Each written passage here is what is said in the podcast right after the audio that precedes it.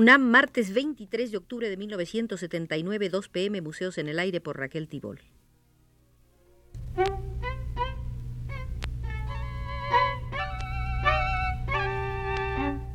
Museos en el Aire.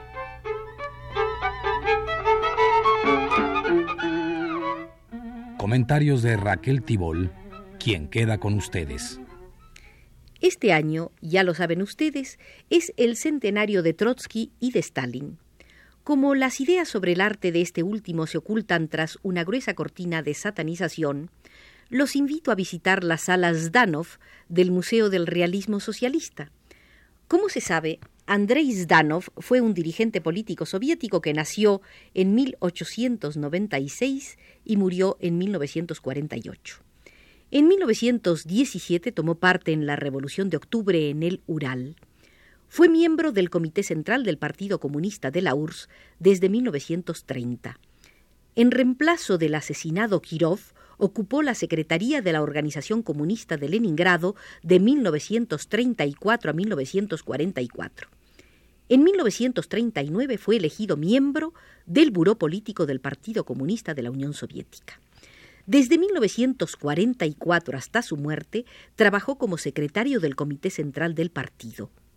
Pero en verdad a Zdanov se le conoce por el importante papel que desempeñó en la formulación y realización de la política del partido y del Estado soviético inspirada por Stalin en el terreno del arte y la literatura.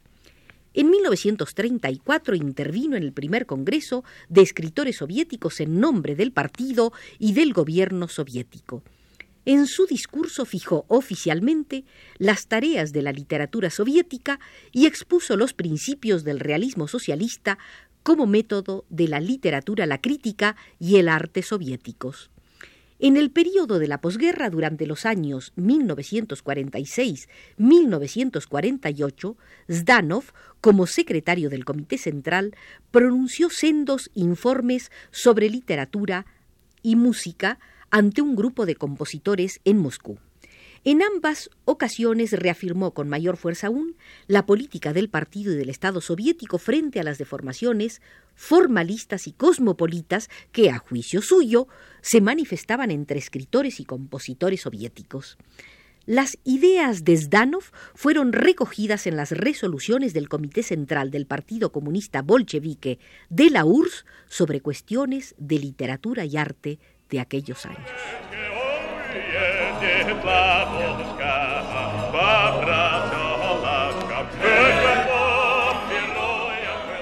Veamos lo que al respecto dice Alfonso Sánchez Vázquez en su ensayo sobre los problemas de la estética marxista. Con la proclamación del realismo socialista como método fundamental del arte soviético, se consideraba resuelto el conflicto que durante largos años había enfrentado a corrientes diversas.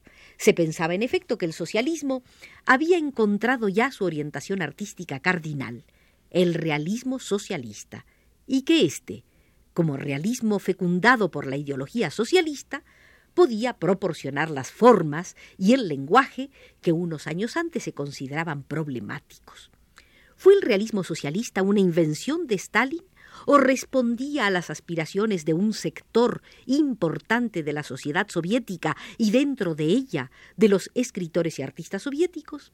¿Se trataba de una necesidad artificial impuesta desde arriba o por el contrario, de una necesidad objetiva, real, que se desprendía tanto del propio desarrollo de la nueva sociedad socialista como de las tareas que se planteaban al partido y al pueblo soviético en su dura, difícil y victoriosa lucha por sentar con la industrialización y la colectivización del campo los cimientos de la nueva sociedad? A estos cuestionamientos, Sánchez Vázquez responde El realismo socialista no era una simple invención de Stalin o de los dirigentes del partido y del Estado, o una necesidad artificial creada desde arriba, sino que respondía a la exigencia social de crear un arte que, reflejando la nueva realidad, con sus luces y sombras, no simplificándola ni adulterándola, contribuyera a crear la nueva realidad. Ya en 1925, Lunacharsky había subrayado que la Unión Soviética necesitaba conocerse, analizar su modo de vida, conocer el nuevo hombre y su conciencia en las nuevas condiciones. Un arte realista, al permitir este conocimiento, venía a satisfacer esa necesidad vital.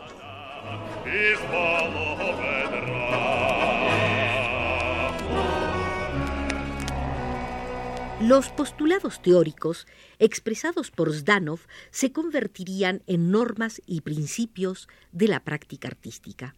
Resumiendo, tales postulados serían seis. 1. La elevación del arte realista al rango del arte por excelencia al convertirse el principio gnoxiológico del reflejo en el principio estético fundamental y la función cognoscitiva en la función esencial del arte. 2. La proclamación de un nexo indisoluble entre la perspectiva ideológica socialista y las formas o medios de expresión realista, con lo cual sólo el realismo socialista podía ser el arte adecuado bajo el socialismo. 3 la condena de las tendencias no realistas, las del arte moderno occidental y las vanguardias vinculadas a ellas, de los años 20 como formalistas y decadentes. 4. La exaltación de las tradiciones realistas del arte burgués, particularmente del realismo del siglo XIX. 5. La proclamación de la superioridad del arte de la sociedad socialista por ser el de la sociedad más avanzada y progresista ignorando con ello la ley del desarrollo desigual del arte y la sociedad formulada por Marx. 6. La concepción del papel dirigente del partido en el arte y la literatura como organismo que no sólo vela por el cumplimiento de la función ideológico-política, sino que fija también el método creador, ya que establece cuál es la forma de creación artística que el arte debe adoptar.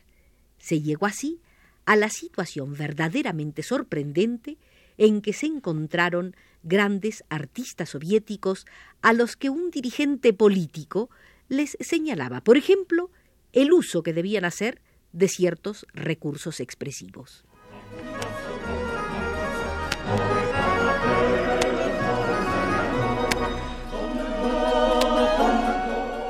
Según Zdanov, se entendió por formalismo toda preocupación por la forma, el interés por el lenguaje o los medios de expresión y particularmente todo intento de innovación formal.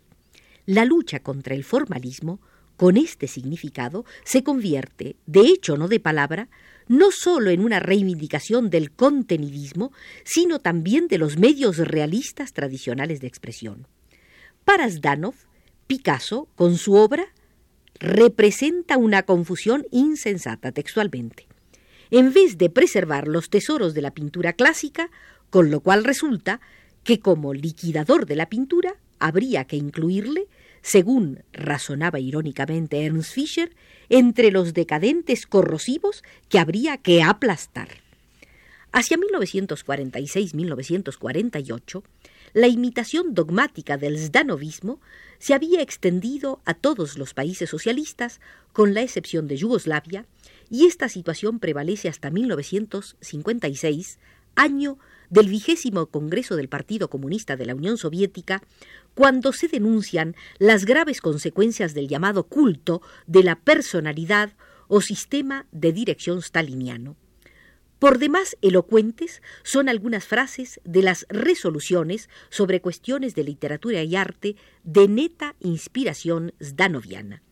Ahí se hablaba de una dura crítica hecha desde 1936 a las tergiversaciones antipopulares y formalistas de la obra de Shostakovich, a la vez que se denunciaba el daño y el peligro que semejante tendencia representaba. Con dureza se recriminaba la tendencia formalista y antipopular de compositores como Shostakovich, Prokofiev, Hachaturian, Shebalin, Popov, Miavskovsky, las cuales eran calificadas de tendencias antidemocráticas, ajenas al pueblo soviético y a sus gustos artísticos. Las tres décadas que han corrido desde entonces no corrigen para nada lo grotesco de un párrafo como este. Los indicios característicos de esta música son la negación de los principios fundamentales de la música clásica, la prédica de la tonalidad, de la disonancia y de la inarmonía, expresión, según se dice, del progreso y de la innovación en el desarrollo de la forma musical, la renuncia a un fundamento tan importante de la obra musical como es la melodía, el gusto por las conjugaciones confusas, neuropáticas que hacen de la música una cacofonía, un caótico amontonamiento de sonidos. Esta música huele intensamente a la actual música modernista burguesa de Europa y América, que refleja el marasmo de la cultura burguesa, la total negación del arte musical, el atolladero en que se encuentra.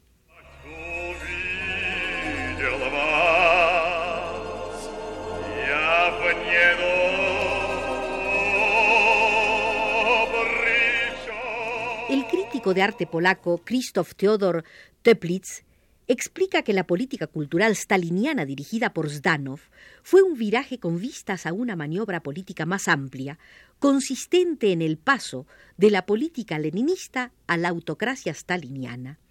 El carácter esencial de la línea leninista era su racionalismo y su espíritu democrático, el examen de los móviles esenciales de la revolución en una amplia discusión ideológica y en la utilización del esfuerzo intelectual y creador colectivo para llevar a cabo una política revolucionaria flexible, realista y fundada en un análisis fiel de la realidad. Al seguir semejante política y liberar la enorme energía de un pueblo entero, Lenin insistía mucho en los elementos culturales, en el progreso de la civilización, en la formación y el enriquecimiento de una élite intelectual revolucionaria. Esta tendencia se volvió cada vez más incómoda a medida que se evolucionaba hacia la autocracia staliniana.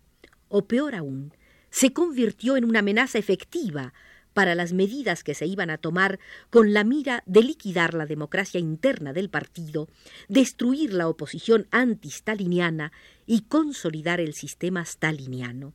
En dicha tendencia había un elemento peligroso, incendiario, que constituía una reserva potencial para la oposición. Respondía, pues, al interés del sistema staliniano acabar de una vez lo más pronto posible con la actividad artística de la época leninista.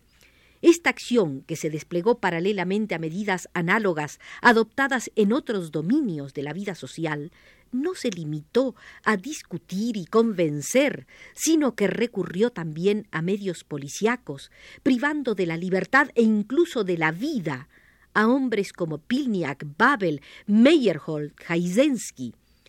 La tarea siguiente o más bien paralela a la liquidación del leninismo en la cultura, fue la institución de nuevos cánones estéticos y la búsqueda de nuevos grupos en los que pudiera apoyarse la realización de ese arte autocrático.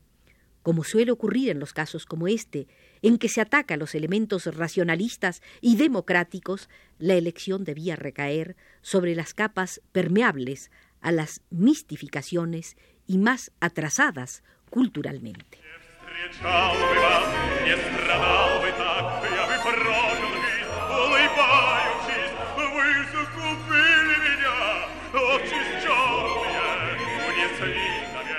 En Estética y Marxismo, Adolfo Sánchez Vázquez señala que pese a los cambios operados en otros aspectos, después del vigésimo Congreso del Partido Comunista de la Unión Soviética, la orientación zdanoviana en el arte y la literatura no ha cambiado en lo fundamental, sino que se mantiene firmemente en la Unión Soviética, ya que en nombre del partido sigue considerándose legítimo el monopolio de una tendencia a la vez que se combate a todas las demás por considerarlas de formaciones burguesas, olvidando lo que expresara Gramsci.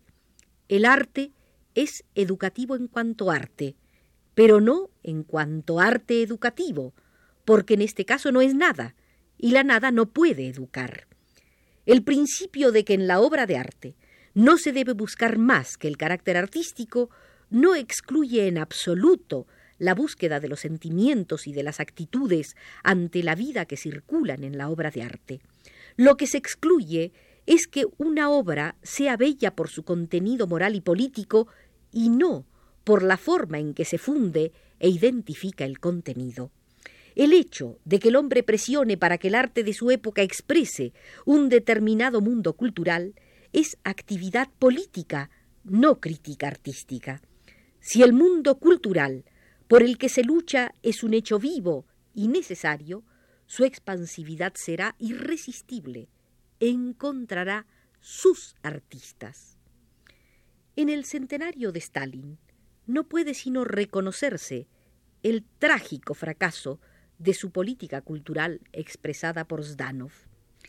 Esta sala del realismo zdanoviano nos molesta y nos apresuramos a salir. Si el realismo socialista puede vivir sin Zdanov y sus dogmas tan estrechos, ojalá y que lo haga.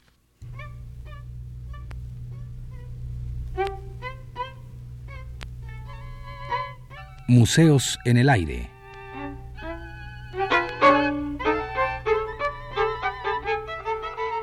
Comentarios de Raquel Tibol.